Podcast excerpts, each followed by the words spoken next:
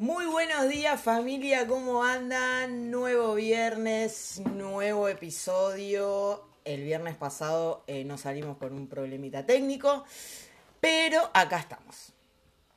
Acá estamos terminando una nueva semana eh, y vamos a seguir hoy hablando de el principio del mentalismo, ¿sí?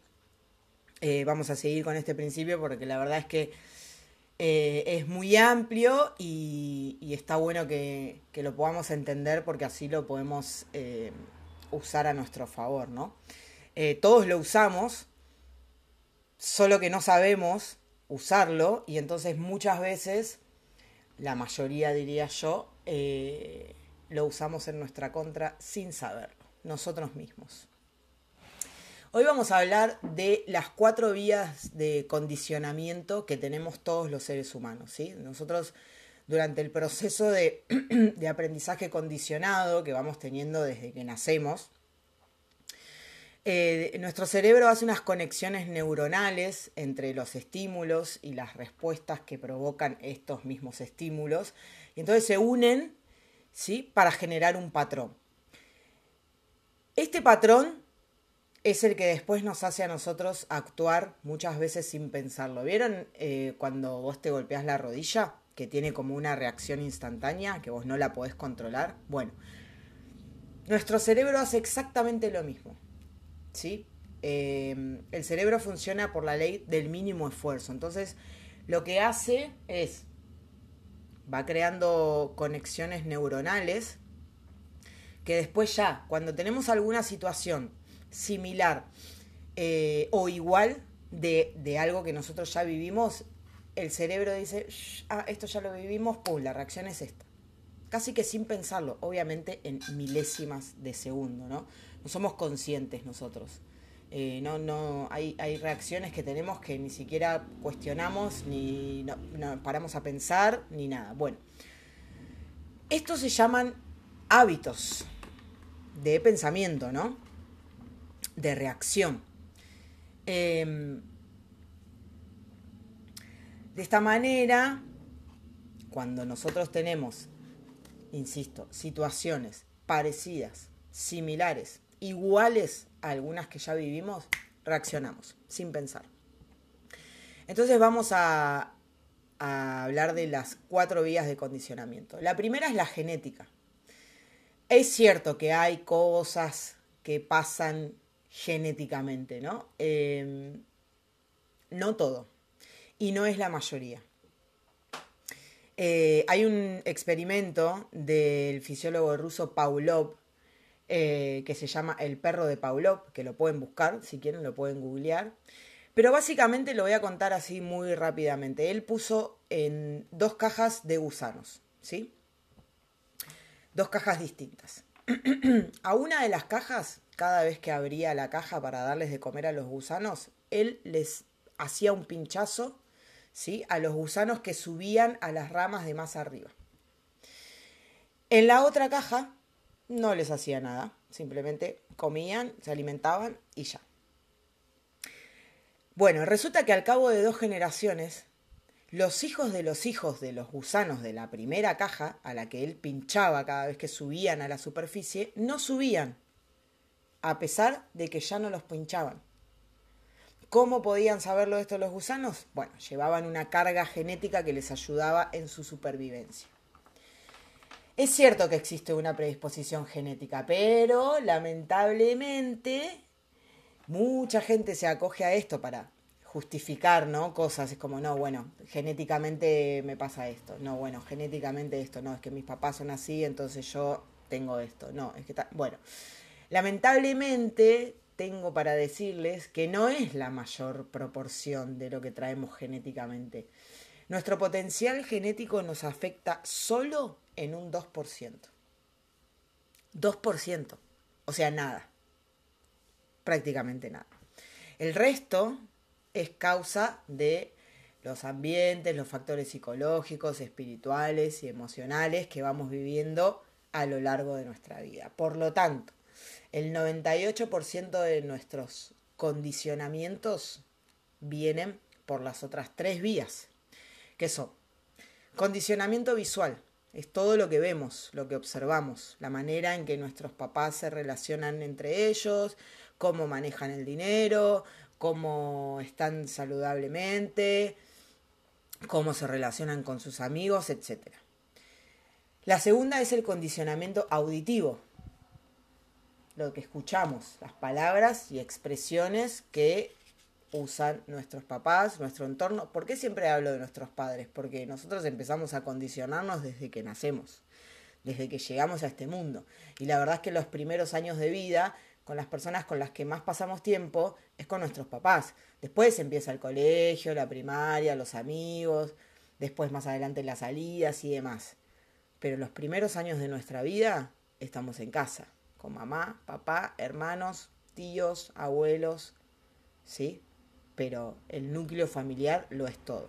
Entonces, el condicionamiento auditivo es esto, las palabras, expresiones que usan nuestros papás, nuestros amigos, eh, los profes cuando empezamos a ir a la escuela y demás. La manera en cómo nos hablamos a nosotros mismos también y la manera en que escuchamos hablar a los otros.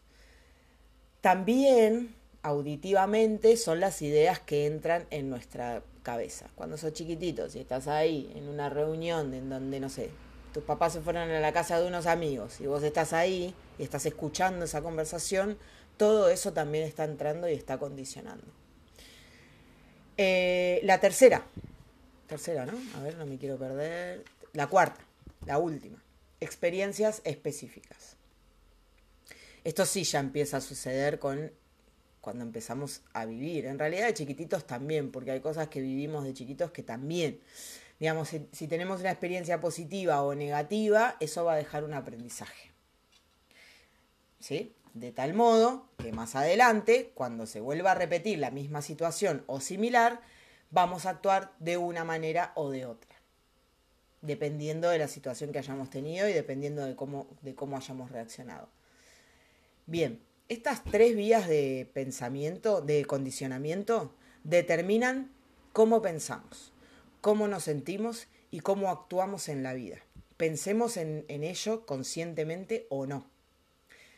Pues ya dijimos que la mayor parte de nuestro día actuamos por automatismos, o sea, por automático. Digamos, la información que recibimos poco a poco va configurando nuestro sistema de creencias y ahí nosotros empezamos a actuar casi te diría que en piloto automático. El 98% del día. ¿Está bien? Y todo esto pasa, como venimos diciendo, desde que somos chiquititos. Digamos, em, si nosotros crecemos en un ambiente de crítica, vamos a aprender a criticar. Si nosotros crecemos en un ambiente de hostilidad, en donde hay peleas y cosas, vamos a aprender a pelear. Vamos a creer que eso es la normalidad y después salimos a la vida con eso, porque es lo que vivimos y es lo que, como, esto es lo normal. Si vivimos en un ambiente de, de, ridiculez, donde se nos ridiculiza todo el tiempo, vamos a ser posiblemente muy tímidos. Y después cuando salgamos allá afuera, van a haber muchas cosas con las que no vamos a poder. En cambio, si vivimos en un ambiente de tolerancia, donde, bueno, nos tienen paciencia y demás, vamos a aprender a ser pacientes. Si vivimos en un ambiente de estímulo, vamos a aprender a tener confianza. Si vivimos en un ambiente de amor, el amor va a ser nuestro primer eh, patrón, digamos. Está todo, por eso cada uno es un mundo y nunca sabemos las batallas que está peleando la otra persona que tenemos enfrente. Porque hay mucha gente que actúa para muchos de nosotros por ahí de, mala manera o, haciendo cosas que para, uno, siempre en PNL hablábamos del mapa, ¿no? Cada uno viene con un mapa mental y una vida y unas experiencias y cosas. Entonces, todas las acciones y las reacciones que esa persona pueda tener va a depender de todo lo que vivió en su vida. Entonces, no podemos juzgar a nadie, aunque pensemos que está bien o aunque pensemos que está mal lo que está haciendo. Porque esa persona, detrás de esa mala acción que para, para nosotros puede llegar a tener, tiene todo un mundo. Hay toda una historia que seguramente respalda esas malas acciones. Por ejemplo, si el niño creció en un ambiente de violencia, en donde su papá le pegaba a su mamá, o viceversa, ¿no? En donde había violencia y en donde a él mismo le pegaban o lo castigaban, es muy probable que de grande repita eso. También puede pasar lo contrario, ¿no? Que no lo repita. O sea, en psicología se dice que puede pasar esto. O imita lo que vio o lo rechaza. Son las dos opciones que hay, no hay más. Si imita lo que repitió, lo que vivió, eh, posiblemente para muchos de nosotros y obviamente socialmente no está bien, ¿no? ¿no? ¿no? está bien lo que está haciendo. Pero él creció con eso y fue lo que vio desde chiquitito. Entonces, eh, digamos, ¿cómo juzgarlo, no? Porque fue lo que aprendió. Nadie puede enseñar y puede repetir y puede hacer algo que no sepa hacer. Entonces, bueno, donde nosotros crecemos y donde nosotros vivimos es básicamente todo. Después obviamente que uno cuando es grande puede pensar y puede empezar a disociar y puede decir, bueno, esto sí, esto no, esto me parece que está bien, esto me parece que no. El punto es llegar a ese, a ese momento en la vida, que no a todo el mundo le pasa, en de cuestionarse, bueno, a ver, ¿por qué me está pasando esto en la vida? ¿Por qué estoy repitiendo este patrón? ¿Por qué siempre me pasa lo mismo con determinada situación? Y ahí es empezar a pensar y ahí es hacer una autoevaluación y decir, bueno, ok, esto puede ser que lo haya aprendido de acá, ¿me sirve o no me sirve? ¿Me es funcional a mi vida o no? Si no lo es, hay que hacer algo ya para cambiarlo. Si lo es, perfecto, no pasa nada. Entonces nuestro entorno nos afecta y nos define. Básicamente nuestro entorno, y vuelvo a esto, la familia y después de grande, la gente con la que nos rodeamos, el trabajo donde estamos, los amigos que tenemos, todo. Eh, decía, eh, decía una frase que es, no puedes volar como águilas si estás rodeado de pavos. Y es real. A mucha gente no le gusta escuchar esto, pero es real. Si vos querés, no sé, vos tenés un sueño y querés hacer algo, por ahí que no es lo normal, ¿no? Para la mayoría de la sociedad, o que sale de fuera de, los parámetros de lo que nos permiten soñar, ¿no? Por ejemplo, vamos a poner un ejemplo. Si vos venís un día y decís, tenés una situación económica normal, como la mayoría, ¿no? Como el 90%, y decís, yo me quiero convertir en millonario. Seguramente, la mayoría de las personas que te rodea ahora te va a decir, para, bájate de la nube, millonario, aguantá, ¿no? Primero porque la palabra millonario no está bien vista, está como mal, es como un tabú, ¿no? Como, ¿cómo vas a querer ser millonario? No, a lo sumo tener un poquito más, te dicen, como para, bueno, vivir bien y qué sé yo. Bueno, chicos, o sea, es tener una libertad financiera, es lo mismo. Solo que, bueno, insisto con esto, la palabra millonario está como mal vista, es como, no digas eso, es una mala palabra, ¿no? Bueno. Entonces, em, vos venís con esto. Y la mayoría de la gente que te rodea seguramente va a tratar de bajarte de un ondazo o a decirte que eso no es posible, que no se puede, que millonario para qué, que la gente que tiene mucha plata le va, tiene otros problemas y bla, bla, bla, bla, bla. Eh, a esto es a lo que se refiere Xixilar con decir no puedes volar como un águila si estás rodeado de pavos. Si vos querés hacer algo extraordinario y la gente que te rodea es de la media, eh, seguramente te va a condicionar. Y con la mejor intención del mundo, ¿eh? porque seguramente son tus amigos, tu familia, tus compañeros de trabajo, no sé, gente que te quiere y que te ama de verdad, pero que te condiciona. Entonces, nuestra manera de, de pensar y de actuar la define en gran parte nuestro propio entorno. Y acá nos tenemos que empezar a preguntar qué tipos de personas nos rodean, en qué ambiente vivimos. ¿Sí? Y esto es un laburo que no es fácil, porque cuando te das cuenta, te das cuenta de que tenés que hacer cambios. Y obviamente duele. Y obviamente por ahí tenés que dejar gente en el camino que la amás con toda tu alma, pero que no, no. No te mm, beneficia en los objetivos que vos tenés en la vida. ¿Sí? Y acá tenemos que tener en cuenta algo, que la suma de muchos factores son los que afectan nuestras creencias, pero en última instancia el principal responsable somos siempre nosotros. Siempre, siempre, siempre nosotros. No hay otro. Podemos tener un entorno que nos corte las alas. Podemos vivir en un país en el que, según para mucha gente, no se puede prosperar. Ponele. Podemos todo.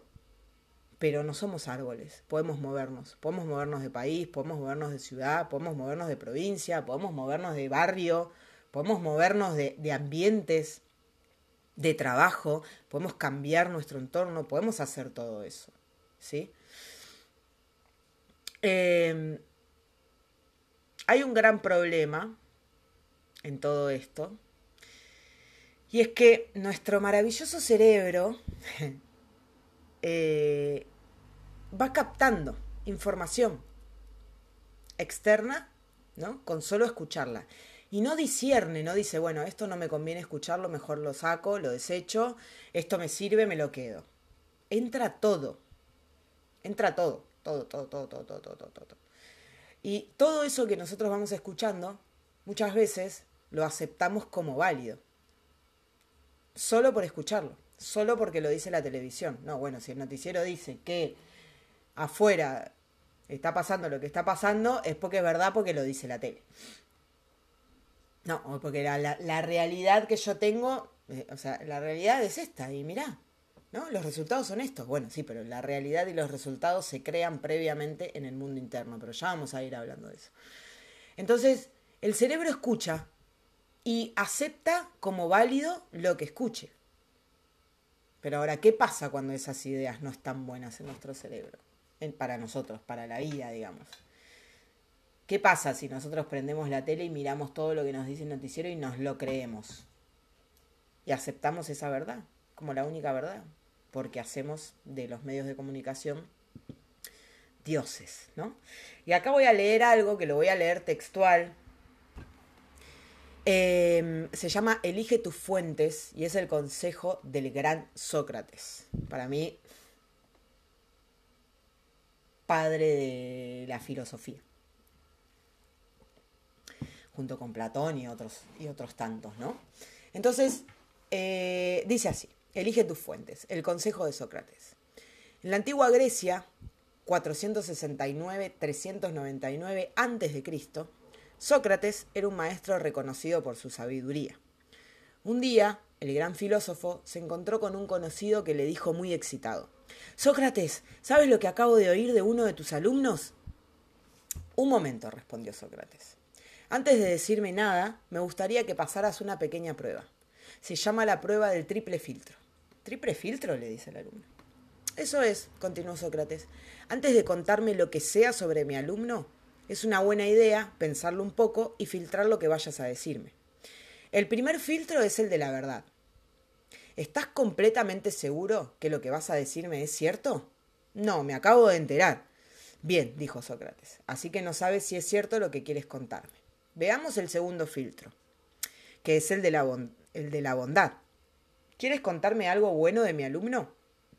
No, todo lo contrario.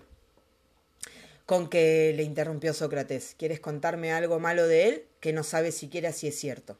Aún puedes pasar la prueba, pues queda un tercer filtro, el filtro de la utilidad. ¿Me va a ser útil esto que me quieres contar de mi alumno? No, no mucho, le dice el, el alumno. Por lo tanto, concluyó Sócrates, si lo que quieres contarme puede que no sea cierto, no es bueno ni es útil, ¿para qué contarlo? ¿No? y dice, filtrar siempre la información que entre en nuestra mente, pues ya sabemos que nuestros pensamientos se manifiestan, los pensamientos son cosas. Elige muy bien las fuentes de las que bebes. Y esto tendríamos que hacer con todo, ¿no? cada vez que alguien nos viene a contar algo. Lo que pasa es que nos encanta el chismorreo, diría mi mentor. Nos encanta, ¿no? Ir por la vida hablando de otros, diciendo cosas que no sabemos si es verdad, que muchas veces son nuestros pensamientos, nuestras conjeturas, eh, nuestras opiniones, y vamos ahí por la vida, desparramando. Estaría buenísimo que todos podamos implementar la prueba del triple filtro cada vez que alguien viene a contarnos algo, hacer esto. ¿Para? ¿No? Se cortarían un montón de cosas. La ola negativa y un montón de cosas. Incluso que es que la gente no se da cuenta, pero al hablar mal de otra persona y al criticarlo por sus espaldas y al, y al nada, básicamente esto, al hablar por atrás de alguien, la única persona que se está haciendo daño es la persona que habla mal de esa persona. ¿Sí? A la persona de la cual vos estás hablando mal, no le pasa nada. Todo eso que vos estás diciendo de la otra persona, te lo estás diciendo a vos mismo también. Recién estaba leyendo otro libro que es súper interesante y que se lo recomiendo a todo el mundo. Y que si todo el mundo leyera ese libro se terminaría todo este mal, como tantos libros. Si empezáramos a leer todos un poco, ¿no? De cómo funciona la vida, básicamente, no existiría más pandemia, ni pandemia, ni virus, ni crisis económicas, ni nada de eso. Pero bueno, creo que, falta mucho para que toda la humanidad despierte. El libro se llama El poder de tu mente subconsciente, de Joseph Murphy. Es un libro escrito, eh, ay, no lo tengo acá ahora, pero hace muchos años, muchísimos años. Y ahí habla del, gran poder de nuestra mente subconsciente, ¿no? Que es de lo que estamos hablando acá, el poder del mentalismo. O sea, todo sucede en nuestra mente y nosotros somos los grandes creadores de nuestra vida a través de todo lo que vamos pensando. Y si nosotros pensamos mal sobre otra persona o hablamos mal de otra persona, eh, eh, todo eso a los únicos que nos hace daño es a nosotros mismos. A la otra persona no le hace ni cosquillas. Incluso cuando alguien te hace algo malo eh, y vos vivís con ese resentimiento adentro tuyo de por vida, la única persona que se está dañando sos vos. La otra persona tendrá su karma y pagará, tendrá sus consecuencias y pagará lo que hizo, ¿no? Si, si fue una, una mala acción, es como todos pagamos todo acá en la vida, o sea, tenés que quedarte tranquilo. El universo no necesita de tu enojo para hacerle pagar a esa persona lo mal que te hizo. Lo va a pagar. Vos relajá. Es como perdonar y soltar. ¿Por qué? Porque el perdón te libera a vos. Eh, Luis Hay cuenta que ella hizo un cáncer, tuvo una infancia muy difícil, a la cual tuvo muchos malos tratos, y ella dice, eh, que genera ese cáncer porque nunca perdonó, al momento en el que lo genera, ¿no? No perdonó a sus agresores de, la infancia. Eh, y dice, no estoy diciendo que hay que perdonar determinadas actitudes, ¿no? O aceptar, mejor dicho, determinadas actitudes y bueno, listo, sí, va, me querés pegar, está bien, pegame, yo te perdono. No, no habla de eso. Habla del perdón y dice que el perdón no tiene que ver con, con la otra persona. No tiene que ver con un acto de que vos te sientes enfrente de esa persona que te hizo daño y le digas, bueno, te perdono. Por... No, tiene que ver con vos. Es un perdón interno. Es como perdonar y soltar para poder liberar y lo que dice ella, desde la biodecodificación, lo que se dice es que, por ejemplo, el cáncer es una enfermedad generada por enojos y resentimientos llevados adentro durante muchos años. Entonces, lo que hacemos al perdonar es básicamente salvarnos a nosotros mismos. La otra persona, el universo se va a encargar. La ley de la vida y la ley que después la vamos a ver de causa y efecto hace que cada uno tenga lo que tiene que tener. Si actuaste mal, vas a recibir cosas, de eso quédate tranquilo. Y si actuaste bien también, todo vuelve a nosotros. Todo lo que hacemos vuelve a nosotros. Lo que hacemos enfrente de las personas y lo que también hacemos detrás de las personas. Que yo hable atrás de alguien y que esa persona no se entere no quiere decir que el universo no se entera, ¿eh? porque el universo todo lo ve y todo lo escucha y todo lo sabe. Entonces, si vos te juntás con tus amigos a criticar a alguien y digamos que no vas a recibir un buen karma, vas a recibir exactamente lo mismo que estás dando. Hablábamos también el episodio pasado de que las creencias forman un papel importantísimo, básico diría yo. Lo que nosotros creemos es lo que después vamos a ver manifestado. Entonces, dijimos que nos condicionábamos por cuatro vías, ¿no? por tres en realidad, porque la genética, bueno, ahí no podemos hacer nada, viene y ya está. Pero las otras tres vías por las cuales que nos, condicionamos, eh, son las que van formando esas creencias, digamos. ¿Sí? Las creencias, digamos, que son ideas a las que le damos un sentimiento y ese sentimiento no lo cuestionamos, digamos, es total. O sea, yo creo que en este país, por ejemplo, no se puede prosperar. Cancelado porque sí creo que se pueda prosperar. Pero digamos, ¿no? Yo creo que eh, todos los hombres de este mundo engañan a las mujeres. Yo creo que todas las mujeres de este mundo engañan a los... Lo que sea que vos creas, es una creencia. Y eso te da un sentimiento de, de, de, certidumbre, digamos, ¿no? De es total, esto que creo es lo que creo y no hay cuestionamiento. Cuanto más referencias tengamos acerca de una creencia, más fuerte y arraigada va a estar esa creencia en nuestro subconsciente. ¿Y cómo se forma esa creencia? Bueno, se forma por de dos maneras, digamos, por repetición y por alto impacto emocional. La repetición es porque escuchamos algo muchas veces o lo vemos manifestado muchas veces, entonces listo, esto es así porque lo vemos siempre y ¿no? Al repetirlo nuestro cerebro hace que esto es así, no hay chance. Y el alto impacto emocional, por ejemplo, vamos a poner un ejemplo. ¿Se acuerdan lo que estaban haciendo el 11 de septiembre del 2001? Yo me acuerdo. Estaba en la casa de una amiga, en Vicente López, estábamos con dos amigas, en Vicente López creo que estábamos ensayando música y me, mandó un mensaje mi mamá, o me llamó, y me, nos dijo que pongamos la tele. Y ahí vimos el derrumbe de las Torres Gemelas. ¿Por qué nos acordamos? 2001. Por ahí me preguntás lo que hice ayer y no me acuerdo. ¿Por qué me acuerdo de eso? Porque tuvo un alto impacto emocional. Algo que realmente te deja como choqueado, ¿no? Eh, eso es el alto impacto emocional. Y la otra manera es la repetición. Entonces, cuando tenemos un alto impacto emocional, formamos una conexión neuronal. Esto es, es eh, eh, sale científico, pero bueno, nuestro cerebro funciona así, o sea, funciona de una manera y está estudiado y lo sabemos. Entonces decimos que cuando nosotros tenemos un alto impacto emocional, formamos una conexión y si esa conexión la repetimos, esa conexión se va haciendo cada vez más fuerte, más fuerte, más fuerte y ahora, ante determinado estímulo, ya no hace falta que nos esforcemos y que pensemos, simplemente reaccionamos. Eh, es como, nuestro cerebro es como si fuera mm, autopistas ¿no? Eh, con luces. A medida que, por ejemplo, si vos vas a tu trabajo siempre por el mismo lugar, ya tu cerebro hace una conexión ahí. Es como que se van encendiendo luces. La película mm, eh, Intensamente es muy claro ahí. Ahí está básicamente cómo funciona nuestro cerebro, hecho divertido de manera de dibujito. Si no la vieron, mírenla.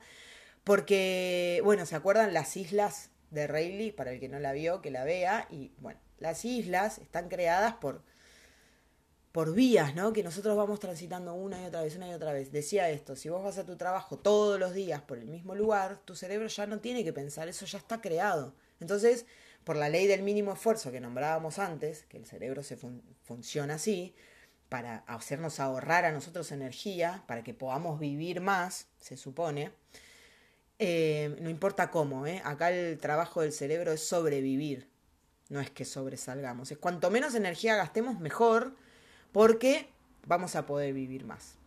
Así estés tirado en la lona y en el piso, no importa, porque su única función es mantenernos vivos. Entonces, si vos haces esa conexión, tu cerebro ya después no tiene que pensar. Y no te pasa que a veces llegás a tu trabajo y es como que ni te diste cuenta que llegaste, sea que vayas manejando, sea que vayas caminando, sea que vayas en colectivo, en tren, en lo que sea que vayas. Es como, es algo que hacemos automáticamente, no tenemos que pensar. En cambio, em, en el libro mm, Ágilmente, eh, dicen que un ejercicio muy bueno es ir a tu trabajo, por ejemplo, todos los días por un camino distinto, para que tu cerebro tenga que pensar y también lo mantenemos activos, ¿no? Eh, o hacer cosas, no sé, si siempre te lavas los dientes con la mano derecha, hacerlo con la mano izquierda. O las cosas que siempre haces con la mano derecha, que es la mano hábil, hacerlo con la mano izquierda. Todo eso hace que el cerebro funcione, piense, esté en movimiento. No se olviden que es un músculo también y que como cualquier músculo hay que ejercitarlo, porque si no, queda ahí. Entonces, eh, bueno, de esto, de, de estas vías de condicionamiento y de que nuestro cuerpo reaccione automáticamente, tenemos muchos ejemplos. En invierno, por ejemplo, la gente se resfría, ¿no?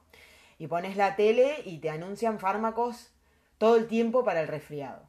Y te ponen imágenes de gente resfriada. Después vas a tu trabajo y escuchás estornudar a alguien. Bueno, lo, que va a pasar es que en los próximos días, a menos que vos estés bien mentalmente y no te comas todo eso, seguramente el, universo te va a dar el mejor resfriado que tenga en ese momento. Porque vos mirás la tele y no estás cuestionando nada y toda esa imagen y esa información entra y es lo que ves manifestado. Entonces, eh, tenemos que tomar conciencia de lo que vemos, de lo que escuchamos, de por qué hacemos lo que hacemos, de por qué, de, por qué actuamos de determinada manera, por qué eh, ante determinada situación eh, reaccionamos como reaccionemos. Sí, pero todo forma parte de tomar conciencia. Parar la pelota y pensar. Eh, vamos a dejar acá porque ya después me voy a meter en otro tema, que seguimos con el mentalismo, pero bueno. Eh, durante el día hacemos muchas cosas por inercia, sin preguntarnos por qué hacemos lo que hacemos. Y mm, vamos a dejar como, como mensaje final de este episodio, de este viernes, que nos paremos a preguntar por qué hacemos lo que hacemos. Que empecemos a revisarnos a nosotros. ¿Por qué hago esto? ¿Por qué ante determinada situación reacciono así? Siempre la respuesta va a estar adentro, ¿eh? Nunca es, y bueno, porque aquel tal, y bueno, porque el gobierno que me está gobernando ahora tal cosa, y bueno, porque... No. Siempre la respuesta y, y, y la solución y, todo está dentro de nosotros. ¿Por qué hago lo que hago? Bueno, porque tal vez de chiquitito vi que tal cosa hacía mi papá o mi mamá o lo que sea. Bueno, ¿me es funcional esto que estoy haciendo hoy en mi vida? ¿A mí me sirve seguir siendo así? Porque si no te sirve, es el momento de que puedas cambiarlo. Ya que seas consciente de si algo te sirve o no, es un montón. Después viene la segunda parte, que es el trabajo para cambiarlo. Que ahí es donde mucha gente abandona, porque no es fácil. No, no, no, no estamos hablando de que, ah, bueno, listo, esto no me sirve, este patrón no me sirve, listo, mañana me levanto y soy otra persona. No, chicos. No es tan fácil. Y en el camino seguramente vas a tener que dejar amigos, muchas veces familia, muchas veces parejas, muchas veces eh, gente que, que si hoy forma parte de tu círculo, obviamente es porque posiblemente la ames con todo tu corazón, pero tal vez para este cambio que vos querés hacer, mm, no te es muy funcional que digamos. Y acá no se trata de, ay bueno, eh, porque la mayoría eh, seguramente piensa, ay bueno, Emo, pero que si no, no me es funcional, entonces qué egoísta, ¿no? Y yo pregunto, ¿no, ¿no es egoísta mantener, no es más egoísta mantener a alguien a tu lado porque, bueno, para que no piensen que soy egoísta o para que la gente no piense que soy una mala persona. Cuando si no te es funcional, o sea, estás siendo muy egoísta con vos. Porque si algo ya no te es funcional, tenés que sacarlo de tu vida. Porque es tu vida. Y en algún punto, el único que se va a perjudicar vas a ser vos. Entonces no tengas miedo del cambio. No tengas miedo de cambiar lo que sea que tengas que cambiar en tu vida. Sea un barrio, sea un país, sea la ciudad, sea la provincia, sea los amigos, sea la, la familia no se puede cambiar, es la familia, pero digo, alejarte si tenés que alejarte. Y no me tiembla la lengua al decir esto, ¿eh? porque entendí muchas cosas en este último tiempo y todo lo que socialmente está visto como, ay, qué malo.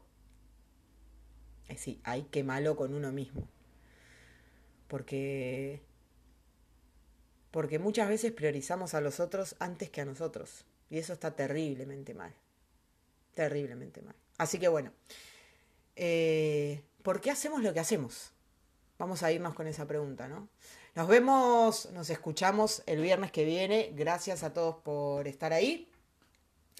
Eh, como siempre, en el link, en la descripción del episodio en Spotify queda el link de cafecito a todo aquel que quiera colaborar, a todo aquel que eh, los episodios le gusten.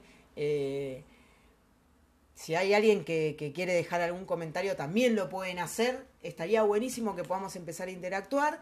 Así que bueno, gracias, gracias, gracias de todo corazón. Que tengan una hermosa semana, un hermoso fin de semana, una hermosa vida, salud, dinero y amor para todo el mundo. Gracias chicos, nos vemos pronto.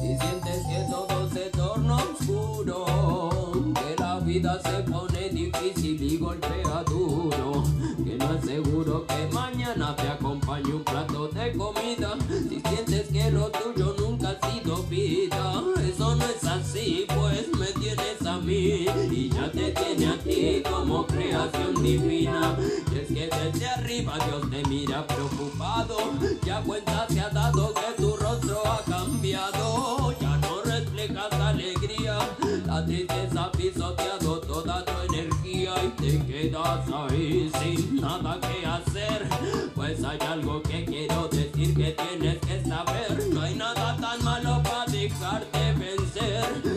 eres hijo de la luz, lo tienes que saber, ya obvia te ama, y ese es un motivo suficiente para enfrentar el mañana y sentir un nuevo día es una nueva oportunidad para hacerlo bien, mi friend. Escucha y no estés triste. Hay un lado positivo de lo malo, algo aprendiste y saber.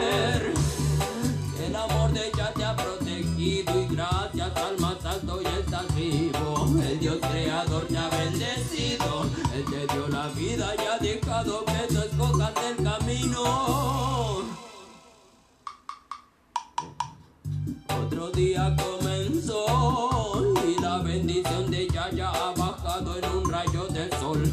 Inmenso regalo, regocíjate, llénate de vibra positiva con la Z que hay tantas cosas por hacer, hay tanto que aprender y Dios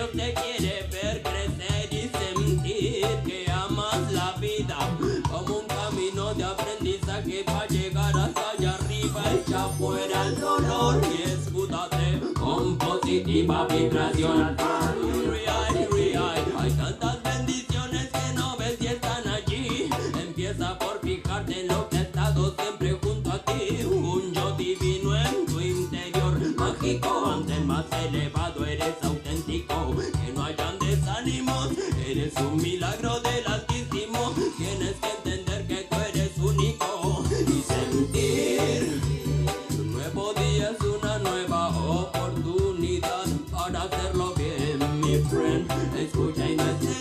estés